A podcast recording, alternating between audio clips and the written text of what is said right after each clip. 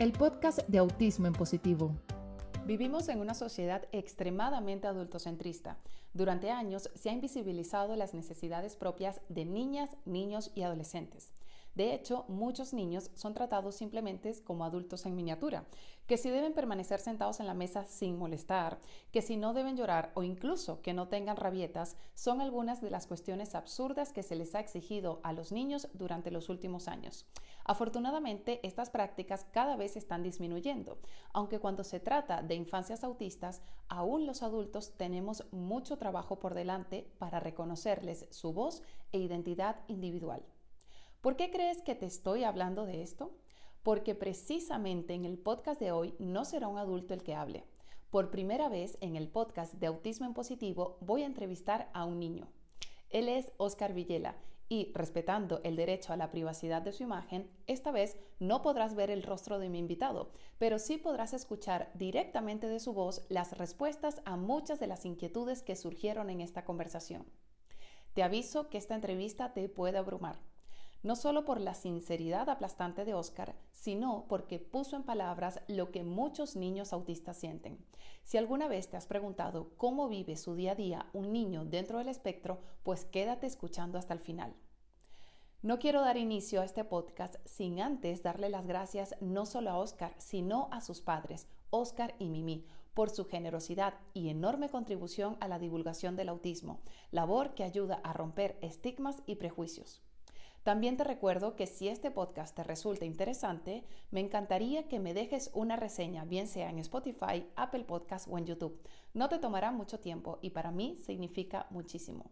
Ahora sí, te dejo con Oscar Villela en el podcast de Autismo en Positivo. Bienvenido, Oscar Villela, al podcast de Autismo en Positivo y gracias por aceptar mi invitación para entrevistarte. Muchísimas, muchísimas gracias, Tatiana. Muchísimas gracias, de nada.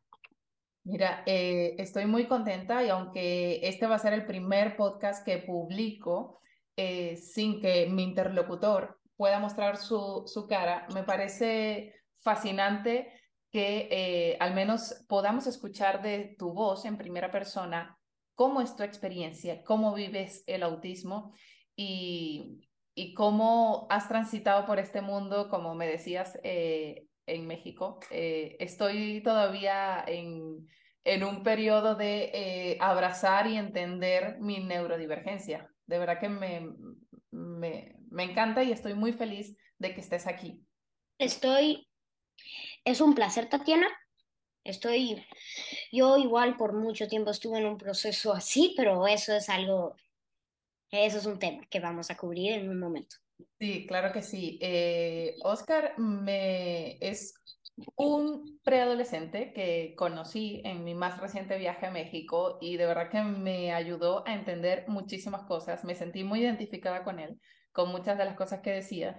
Y la verdad que nos los pasamos muy bien por allí conociendo algunas partes de, de México. Y en una de esas cosas tú me decías, Oscar, que... Em, Tú viviste un proceso eh, bastante mm, eh, característico cuando descubriste que eras autista. Eh, sí.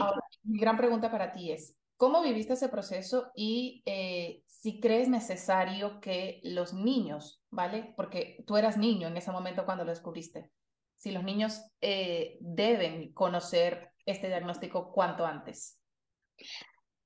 Efectivamente, como tú dijiste, Tatiana, se debería de, se le debería de decir a los niños cuanto antes, una vez que su madurez les permita, se, les debe, se, les debería de, se les debería decir lo cuanto, cuanto antes posible lo de el diagnóstico del autismo, ya que es su derecho saber. Es su derecho, es su derecho saber. ¿Cómo te sentiste? ¿Cómo viviste tú ese proceso cuando lo ibas descubriendo? ¿Cómo te diste cuenta? Un, de hecho, esto es algo muy interesante. Uno de, mis uno de mis intereses especiales me llevó a conocer el autismo. ¿Así? ¿Cómo fue? Entonces, yo no vamos a hablar de mis intereses especiales, porque esa es otra pregunta, pero, pero cuando pero estaba haciendo un poco de research en mis intereses especiales y vi que había muchas cosas relacionadas con mi interés especial y el autismo. Y, le, y busqué un poco en Google sobre el autismo y, y me sentí identificado. Ahí ya me, ahí ya me auto, ahí ya me medio autodiagnostiqué y empecé a hacer dudas. Y entonces fui con mi terapeuta y dije, soy eh, terapeuta, para no decir nombres, soy autista. Y ella me dijo, te vamos a tener que hacer un diagnóstico, te vamos a hacer no sé qué cuestionario, lo puedes hacer ahorita o lo puedes hacer en tu casa. y, yo dije, ahorita. Lo querías saber ya. Lo quería, o sea, tenía una necesidad para saberlo en ese instante. Y entonces ni nos dio tiempo para terminarlo. Entonces, como no nos dio tiempo de terminarlo, me lo mandaron para mi casa, resolví el cuestionario y resulta que sí era autista. Bueno, en ese momento mi diagnóstico fue como Asperger. Te dijeron en ese momento, ¿no? Claro. Sí, luego, luego cambié a autismo. ¿Y cómo te lo tomaste en ese momento? ¿Qué sentiste? Ese día mm, me sentí perdido, desamparado. Me sentí fue una mezcla y, entré en crisis porque mi cuerpo no podía procesar, porque mi cerebro, mi mente no podía procesar que era, que era autista y empecé a llorar, llorar, llorar, llorar, porque eso es lo que hago cuando entro en crisis. Empecé a llorar y eso... ¿Y cómo, cómo, cómo lo viviste con, con tus padres en ese momento, cuando tú descubriste finalmente con la ayuda de tu terapeuta que efectivamente estás dentro del espectro autista? Eso fue un fue un proceso largo para mí el, entender mi naturaleza. En el 2017 o 2018 fue cuando, fue cuando me diagnosticaron. Fue algo súper difícil porque iba en preescolar en ese momento. No sabía si decírselo a la gente, no decírselo a la gente, sí. Y cómo se iba a sentir, si iba a cambiar algo.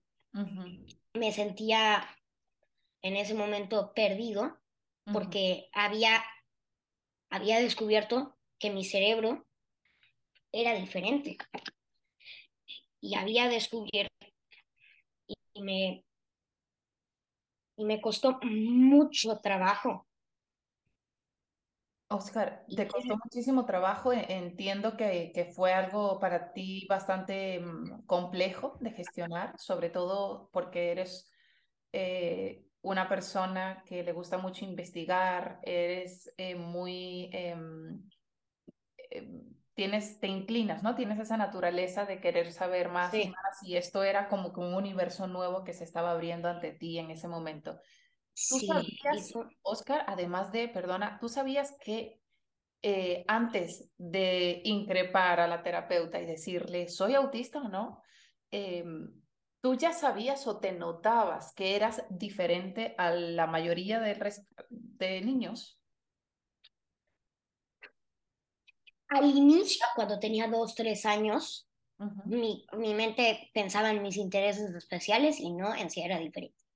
Para segundo de preescolar, empecé a medio notar que era diferente a los otros niños. Que lloraba mucho, que hacía berrinches muchos más, mucho más grandes que otros niños para esa edad, que, que, mayormente eran crisis porque no sabía claro. cómo lidiar con ellas. Eh, que que mucha, que de verdad, que los otros niños jugaban diferente a mí, jugaban pesca-pesca mientras que yo jugaba cosas interesantes para mí. claro. relacionadas con mis intereses especiales. Precisamente eh, tú, tú sí empezaste a notarte mm, diferente, ¿no? Tenías esa, noción. Em, sí. Y regresando al punto anterior que había dicho, dos cosas. Número uno, desde segundo de preescolar había empezado a ver cosas de autismo relacionado con mi interés especial. Y, verdad, y siempre me hacía la pregunta, ¿será que tengo autismo? Porque en ese momento no sabía, soy autista. Y número dos,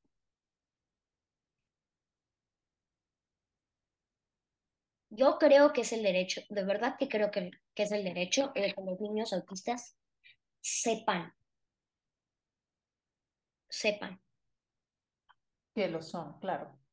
Que lo son, porque les va a ayudar a dejar de dudar, porque son diferentes, que nos regresa al punto, al punto actual. Vale, ¿y tú crees que las personas o tú sientes que han cambiado su percepción de ti en cuanto le dices que eres autista o no? Depende de la persona. Suele pasar. Depende de la persona porque hay personas así súper cercanas a mí que dicen que me aman por lo que soy, pero efectivamente depende cómo cambia la percepción, la percepción, porque algunos antes de que les diga que era autista me veían como berrinchudo. Claro.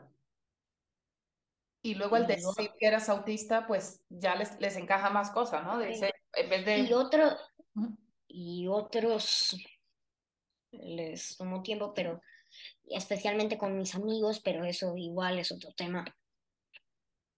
Vale, todos los temas que quieras los podemos desarrollar aquí con...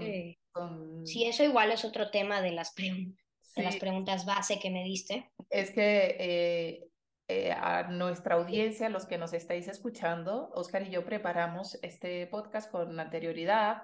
Lo preparamos cuando estuvimos eh, reunidos físicamente, luego hicimos una coordinación por email y pues precisamente estamos siguiendo esa estructura.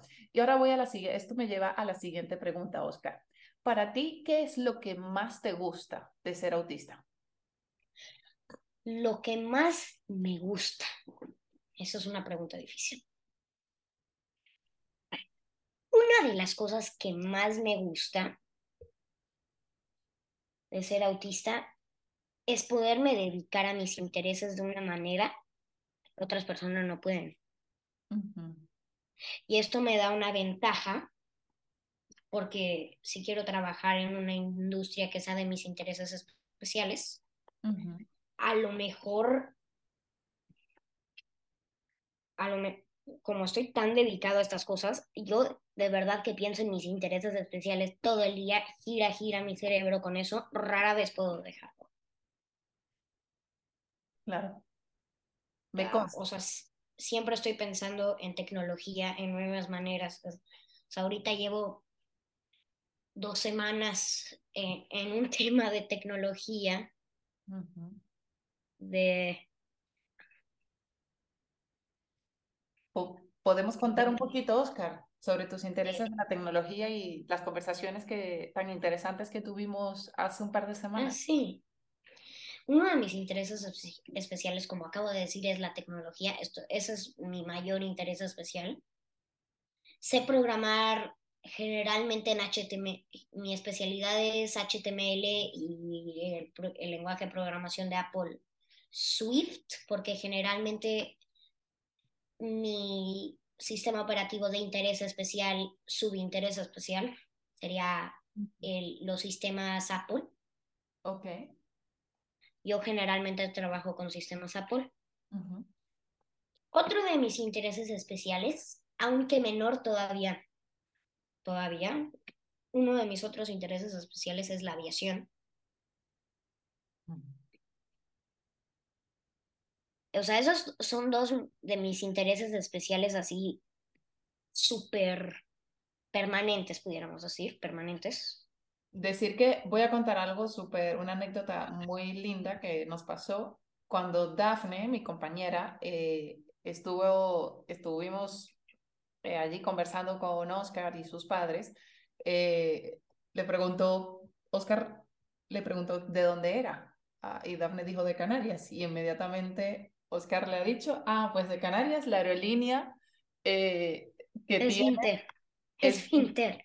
Vinter, sí, o sea, lo Porque, porque luego lo que pienso es de la nada mi cerebro se ponen ideas de, de cómo pudiéramos implementar tecnología en aviones. Luego, luego le pasa eso a mi cerebro, de cómo, de cómo, de cómo hacer el asiento más cómodo usando tecnología del avión. Pero ahorita, y luego tengo mis intereses especiales temporales. Ah, o sea, que nada más en, que nada más unas semanas, unas semanas, un mes me engancho en algo y, y, luego regreso a lo normal. Y mm, bueno, me estabas contando también que eh, uno de tus intereses, al ser la tecnología, querías, estabas intentando ver la manera de poner ese conocimiento o esa tecnología eh, al servicio de las personas autistas, de ayudarles en su día a día, en su calidad de vida, etc. claro, me... claro, además de tener, obviamente,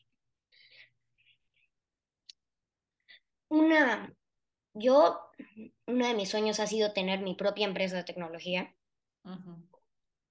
Y una de las, aunque sí haríamos productos para el público en general, para el público en general, neurotípicos, autistas, TDA, síndrome de Down, lo que sea.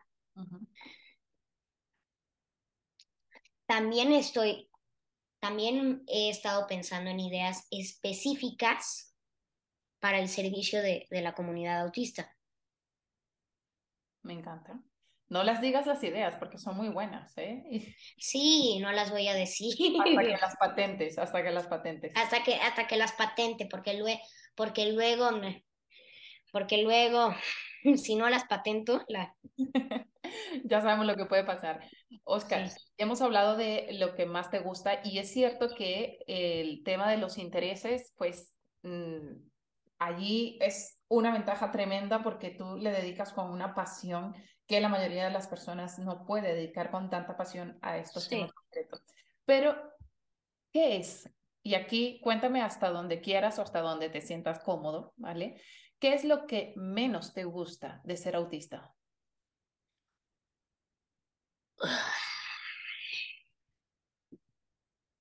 Esa es una pregunta más fácil de responder que lo que más me gusta. ¿En serio? No es que no me guste ser autista.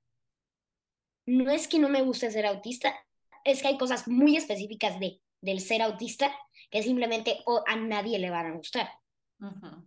Las crisis. Ok. O sea, me molesta cuando la gente, Oscar, ¿por qué haces estos movimientos? Oscar, ¿por qué haces estos movimientos con tus manos? Así es el acento yuca. Ajá. El acento de mi parte de México y Oscar, ¿por qué hacer un movimiento con mi mano? Cuando estás haciendo algún steaming, ¿no? Estoy haciendo un steaming, un steaming muy específico que es hacer un tipo de contracción rara con mis manos en la nariz. Y, y ese es mi steaming principal y la gente, ¿por qué pone tus manos en la nariz? Y les hago que... Afortunadamente en enero ya voy a dar, en enero voy a dar una plática a mi grado y posiblemente a todo el equipo primaria, a toda la primaria, sobre el autismo. Wow. Qué interesante. Probablemente solo a mi, a mi salón y al otro salón del grado, voy pero a lo mejor sí lo voy a hacer en más grados. Entonces, podemos decir, Oscar, que no te gusta pasar por ese, que, que cuando te sientes sobrepasado o cuando la gente eh, juzga o espera que tú tengas un comportamiento determinado, ¿no? ¿Entiendes? Ese juicio social. Sí, me molesta, me, molesta el juicio social, porque además la gente es muy ignorante. Mm. La gente es súper ignorante cuando viene autismo. Por eso estamos aquí para educar y para sumar eh, al, conocimiento colectivo sobre, sobre autismo. Oscar, ¿y cómo? Em, porque imagino que esta es otra de las cosas que, que no te gustan y si no es así, corrígeme. Eh, ¿Cómo vives tu desorden de procesamiento sensorial, tu relación con eh, los estímulos del entorno? Oh, se me olvidó mencionar eso. El tema sensorial y las crisis son los que son las cosas que no me gustan. Hay muchas más cosas que me gustan de ser autista, de las que no sé ser autista, pero las cosas que de no ser autista son mucho menos placenteras. Vale, entendí. El tema sensorial, por ejemplo, hoy tuve clase de música. Detesto la clase de música porque porque usan la flauta. Wow, claro. Detesto el sonido de la flauta. Entre la música que ponen en la computadora para la flauta y la flauta, me sobrecargo sensorialmente. Claro, siente que te están allí taladrando el oído, ¿no? Sí, así. Siento como que me están el oído taladrándolo. Y. ¿Y hoy cómo hacer para estar preparado para este podcast después de haber estado con esa sobrecarga sensorial? Me fui temprano de la escuela. Ah, vale. Vale. Para que me tome un tiempo para respirar. Descansar. Descansar y regresar a un estado tranquilo. Vale, vale. Mi escuela, mi escuela generalmente es muy incluyente. En general, mi escuela es muy incluyente. Eh, porque son las psicólogas siempre han sido, siempre han apoyado a mí y a mi familia. Siempre he,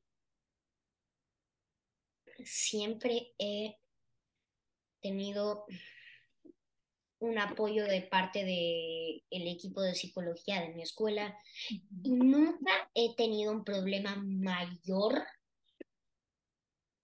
de, de, de juicio más que en una ocasión. Y, esta, y esta ocasión fue muy fuerte para mí. ¿Qué te pasó? Si lo quieres contar. Sí, claro que lo quiero contar.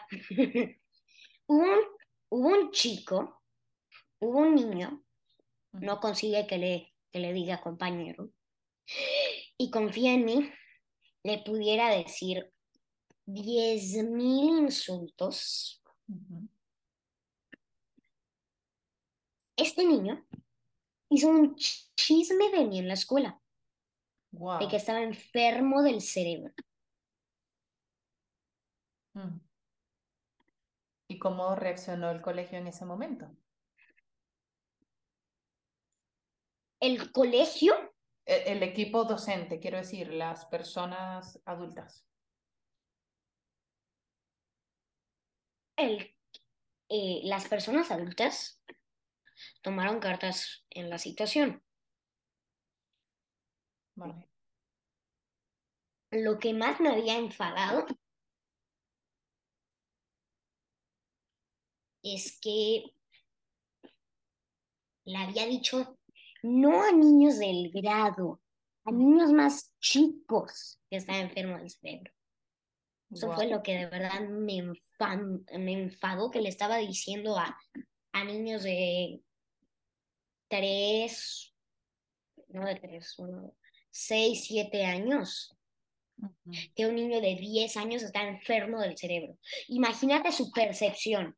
Claro, no, y además el, el, el, miedo, el tema, porque claro, al ser más pequeños, pues tienen menos conocimientos de estas, de estas cosas. Sí. Oscar, y salvando este episodio o este episodio que has vivido, ¿Cómo es tu relación con el resto de niños neurotípicos o amigos neurotípicos? tengo muy buenos amigos neurotípicos. La gente en la escuela me conoce como un niño, me conoce como un niño muy tranquilo. Sí, si no me, si no me, si no me enojas. Vale. Porque todavía les queda mi percepción de primaria baja que me enfadaba con ellos. Y que todavía me molesto con ellos bastante fuerte, pero, pero tampoco tan fuerte. O sea, sí les, sí les digo, oye, oye, ¿qué te pasa? Y, y cosas así. Vale. Te entiendo. Y mm, ¿Y tú sientes que la relación que tienes con tus amigos neurotípicos es diferente a la que tienes con tus amigos dentro del espectro? Definitivamente. ¿En qué sentido? ¿En qué sentido? Bueno, con mis amigos neurotípicos puedo hacer muchas más cosas. Son relaciones totalmente diferentes. con mis amigos neurotípicos puedo hacer muchas más cosas que con mis amigos autistas. Vale. Pero a pesar de que puedes hacer más cosas con tus amigos neurotípicos que con tus amigos autistas. Bueno, no. Bueno, no, no más cosas. Eso lo, lo, puse mal. No más cosas, sino que más cosas de un tipo con, con los neurotípicos y más cosas de otro tipo. Vale. Con los autistas. Por ejemplo. Con los, con los amigos neurotípicos es una relación muy diferente a la que tengo con, mis amigos autistas, porque mis amigos neurotípicos generalmente nos quieren jugar, correr, mientras que yo quiero sentarme a platicar. Pero, pero me acostumbro a correr, a correr, unos días platicamos, unos días jugamos. mi mejor amigo en la escuela, eh, eh, voy a desglosar su nombre con su permiso, obviamente. No, no, no le digas, no digas su nombre. Sí, no hay que decir su nombre mejor. No pasa nada. Aunque él me, di, aunque él me desglose, él me eh, explícitamente me desglosó, oye, sí, sí puedes usar mi nombre en el podcast, pero todavía mejor no usamos su nombre porque es más chico que yo. Mejor es más, o sea, va en el mismo grado, pero es un poquito más chico que yo. Vale. Entonces, su nombre empieza con la S. Vale. Así que vamos a referirnos como S. S, vale. Entonces, S es mi mejor amigo desde tercero de preescolar. Ok. Y hubo una etapa en donde era el viejo yo que acababa de descubrir del autismo. Y una de las características que tenía más fuerte y que ahora ya no tengo, intentaba siempre involucrar a mis juegos los intereses especiales. Mis intereses especiales. Y además de mis intereses especiales, lo que quería hacer es jugar de una manera así, de mi manera, y que eventualmente falló y entonces llegué a un acuerdo con él. Y aparte de, o sea, que era una manera que siempre involucraban mis intereses especiales. Entonces, y entonces llegamos a un acuerdo y ahorita, después de la pandemia, todavía juego con él en el descanso. Ok. Y es muy diferente y hacemos puras tonterías. Cada día es diferente, cada día es diferente con ese. Vale, me parece maravilloso. ¿Y con tus amigos autistas, qué? ¿Cómo, cómo hacéis? ¿Jugáis solo a lo, que os interesa o cómo, cómo lo hacen? Tengo muy pocos amigos autistas que, yo conozca, porque probablemente pudiera ser más, pero yo general, uno de mis amigos autistas, que tampoco vamos a desglosar su nombre, pero, pero vamos a desglosar su primera letra para que tengamos algo con, con que desglosarlo. ¿A qué referirnos? Ok. Así que vamos a decir leve. porque su nombre, porque su nombre empieza con la B. Ok.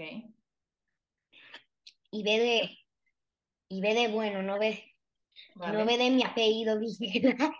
No V, sino B. Vale. No, no B de. Ok. Y entonces, ¿Y qué pasa con B es B de muy buena suerte, tiene intereses especiales muy similares a los míos. Ay, qué bueno. Y por ahí entonces hacéis la conexión. Ahí hicimos la conexión entre los intereses especiales y que los dos éramos autistas. Ahí hicimos la conexión. Y es otro tipo de relación, así como la relación con S y con B, que, son, que es mi mejor amiga, son, son relaciones muy buenas. Ok. Mi relación con B igu- son relaciones muy buenas y muy bonitas las, de, las que tengo con S y con B. Qué bien. Mi, mi relación con VV, de hecho con V, mi relación con B Ujú. es igual preciosa, pero de otra manera. Vale. Todo eh, exactamente, ¿no? De otra- Todo, todas mis relaciones la, las cuido mucho. Oscar, ¿te puedo hacer dos preguntas que no estaban anticipadas?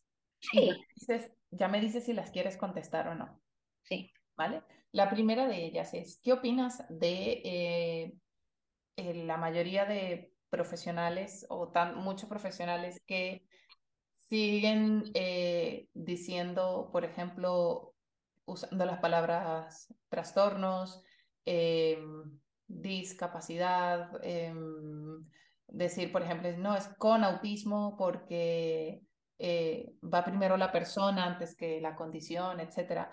¿Qué le dirías tú a, a estas personas?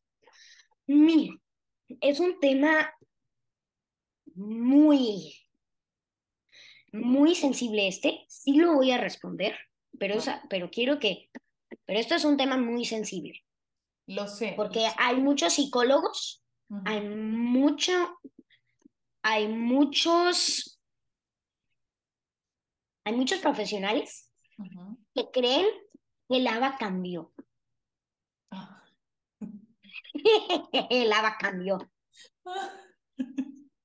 El ABA cambió. Vale. Me- El ABA cambió. Te hace risa, ¿no? Te, te da gracia. Sí, me, me da mucha risa esto de el ABA cambió. Seguramente ahora mismo. Autism Speaks, Autism Speaks es la, me- es la mejor organización de autismo. Bueno, eh, Autism Speaks es la mejor. O sea, me- y además todavía usan el rompecabezas, por Dios. El, ¿qué opinas tú de esto, eh, Oscar? el signo de infinito, se- el signo de infinito se ve más padre. Admítanlo, profesionales. Admítanlo, sí, Se ve totalmente. más, se ve, se ve más padre y tiene un mejor significado que, que el significado despectivo del rompecabezas de son un rompecabezas que no encaja. Claro, es el rompecabezas, es esa, la pieza de puzzle que pareciera que esto se, se puso así porque los autistas tenían que encajar, ¿no? En, en la sociedad neurotípica. Sí. Ustedes tienen que encajar en la sociedad porque si no van a quedar abandonados, se van a divorciar, van a vivir en la pobreza. No, eh, aislados. Y entonces, eh, esas son palabras de un comercial de Autism Speaks.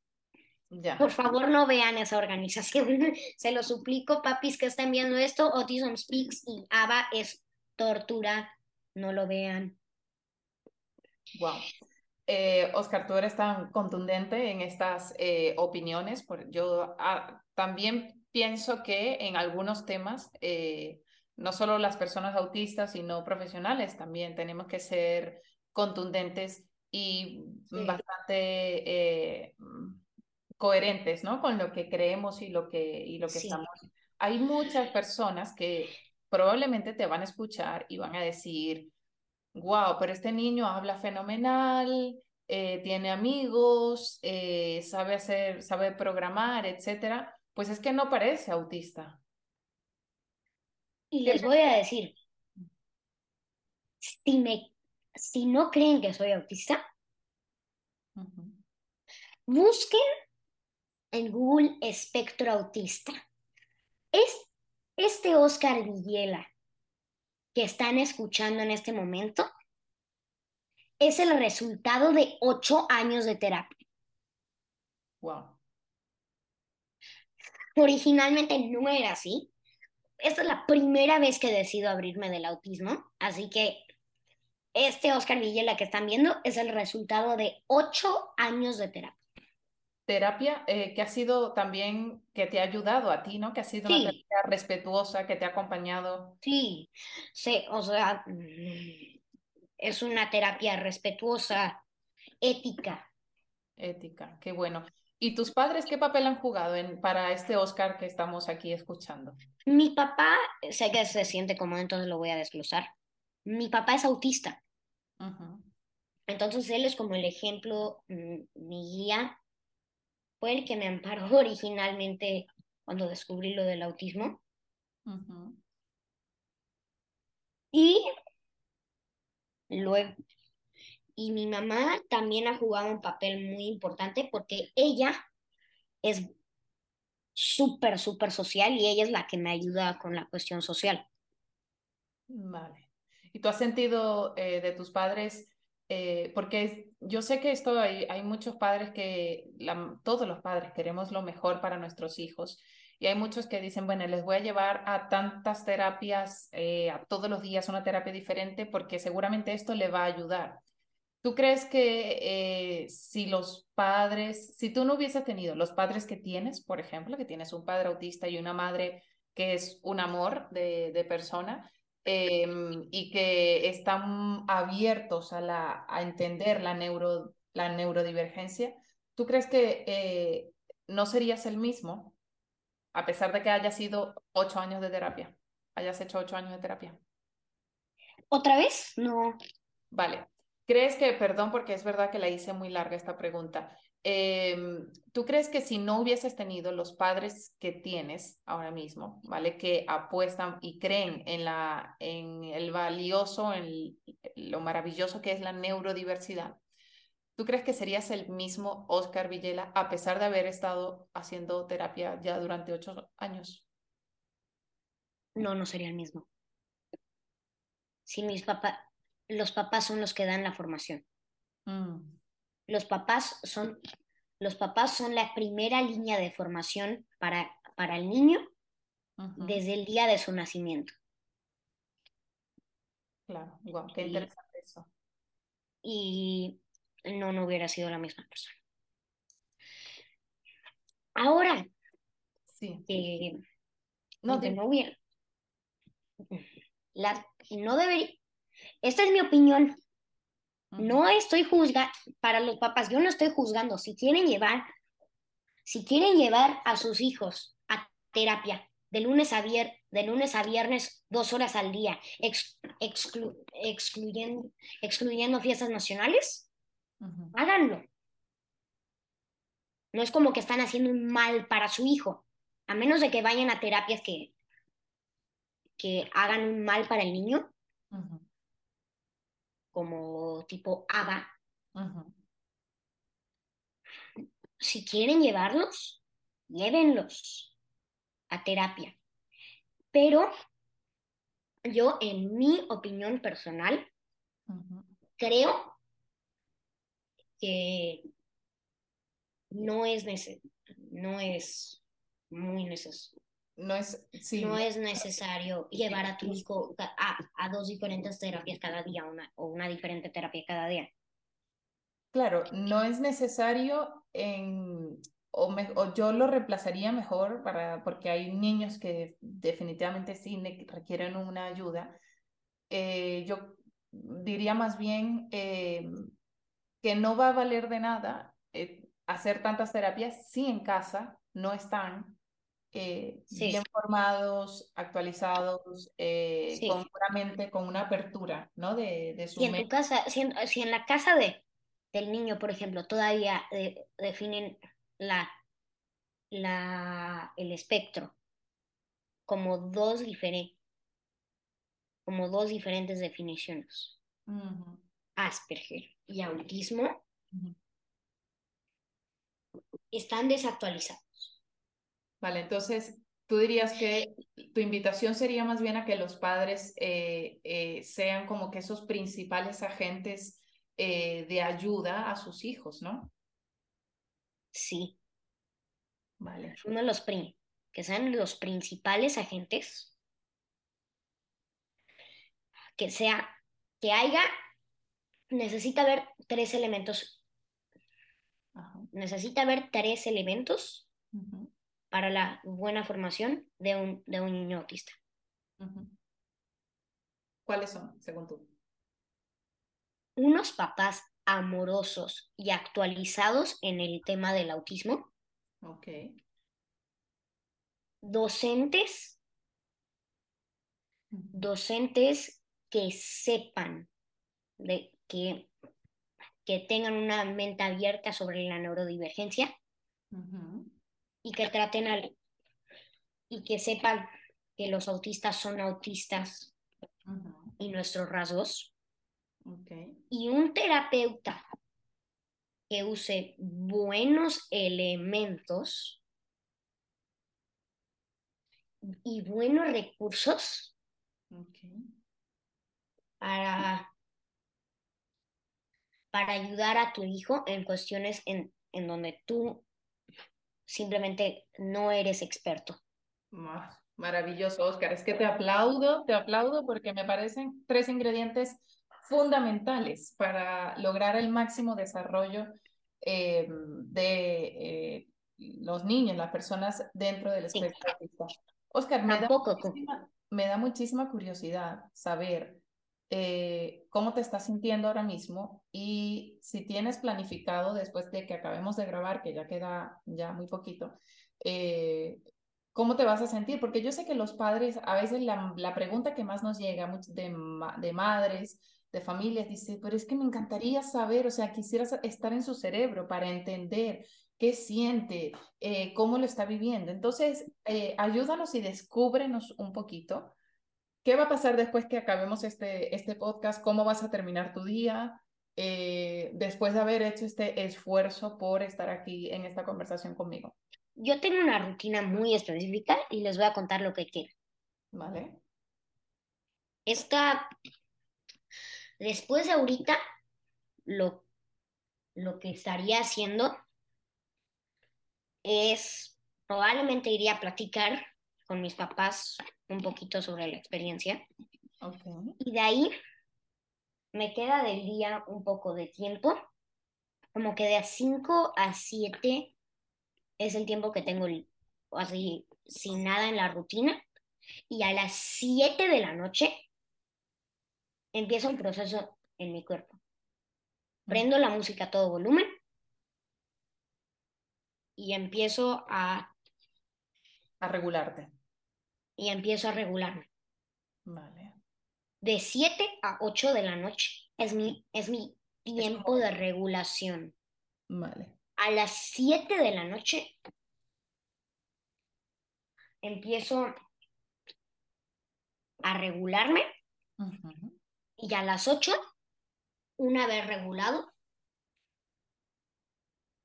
bajo a cenar. Vale. Bueno, de hecho, se me olvidó algo de mi rutina, por Dios. ¿Qué? Bañarme. Ay, hombre. A ¿A qué se me olvidó la parte de bañarme. A las 5. A las 5 me. A las 5, de, de hecho, generalmente a las 5 me baño. Entonces, o sea, si necesitamos extender esto, si va, yo tengo planeado esto, extender esto un poquito más hasta las 5, 10, 5, 15, o sea, pero en el momento que termine el podcast lo que voy a hacer es, irme a bañar. Vale, muy bien, muy bien. Para que, para que mi rutina quede estable, la estabilidad es bonita y... Tú necesitas, ¿no? Las rutinas, tus rutinas diarias, que no te muevan tus cosas. Hoy de, hoy de hecho le puse a mi cerebro bañarme 5, 15 para que esto se pueda extender. Ah, por si Tú ya planificaste una posible extensión del podcast. Una posible extensión hasta las 5.15, que sería una hora. y a las 5.15 y a las 5.15 dejarme bañar. Ay, Diosito Santo, qué bueno que no, que no es... Ay, ahorita ve está de viaje, pero normalmente ve tiene una rutina muy específica de cada día cuando viene llegando de la escuela, porque él estudia en otra escuela, pero vive en la misma, en el mismo vecindario que yo. Okay. Bueno, en la misma privada. No sé si en el país que vivan las privadas sean comunes, pero aquí en México son, bastante baratas. Urbanizaciones cerradas, ¿no? Y urbanizaciones cerradas. Aquí en México son bastante baratas. Entonces lo que hubiera, y también tengo mucha suerte que no vengan los otros vecinos que son neurotípicos a preguntarme, Oscar, entra a la 33. es una casa abandonada, por Dios. Ay, bueno. Ya dejen de preguntarme, se lo suplico. Pues ya te va a tocar casi porque ya nos vamos a despedir. Y antes de despedirnos, me gustaría que, eh, que uses estos micrófonos, este espacio, eh, donde te, va hoy te van a escuchar personas en Instagram, en YouTube, en Spotify, en Apple Podcasts, en un montón de lugares. En, todo en todo. Sí. Eh, ¿Qué mensaje quisieras dejarle a las personas que eh, nos están escuchando ahora mismo, ya para despedirnos? Les voy a dejar, número uno, un mensaje al público en general, papás, neurotípicos, personas curiosas que, que de la nada nada más vieron este podcast porque buscaron autismo en el internet y les salió. Al público en general, la los autistas no solo somos personas que no hablan y se quedan en su cuarto todo el día y que no pueden funcionar. Nada, y tampoco estamos enfermos, que les quede claro, no estamos enfermos ni discapacitados y mucho y ni mucho, no somos un rompecabezas que necesita encajar en la sociedad. Somos somos un e-, espectro de diferentes personas que que tienen alguna, que tienen algunas cosas que no son completamente aceptadas y que son y que piensan diferente. Somos un grupo, la comunidad autista es un grupo de personas con un cerebro que piensa diferente. No un grupo de personas que, que es un rompecabezas que necesitan encajar y, y mucho menos discapacitados y o enfermos. Vale. ¿Y el segundo? Y el segundo, ese va especialmente a los papás y las mamás que, que acaban de recibir el diagnóstico de sus hijos y están buscando amparo.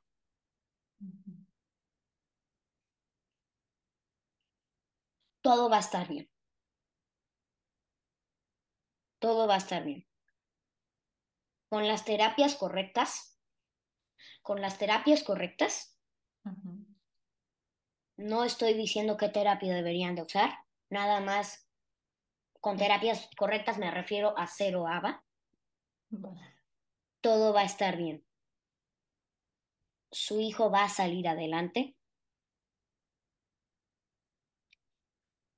Su hijo, les aseguro, que al que al ser una semilla que vas nutriendo, nutriendo, nutriendo, mm, va a crecer. Que vas nutriendo, nutriendo, nutriendo, nutriendo sus intereses, nutriendo, nutriendo su manera de pensar y, y ayudándole a, a, a regularse. Sus hijos, eventualmente, esa semilla va a crecer y van a ver cómo sus hijos van a salir adelante en la sociedad. Wow, Oscar, maravilloso mensaje para despedirnos. La tecnología no es la solución y el ABA no es la solución. Por favor, ya he visto varios robots de autismo, por favor no los compren, son un desperdicio de dinero. El ABA es un desperdicio de dinero.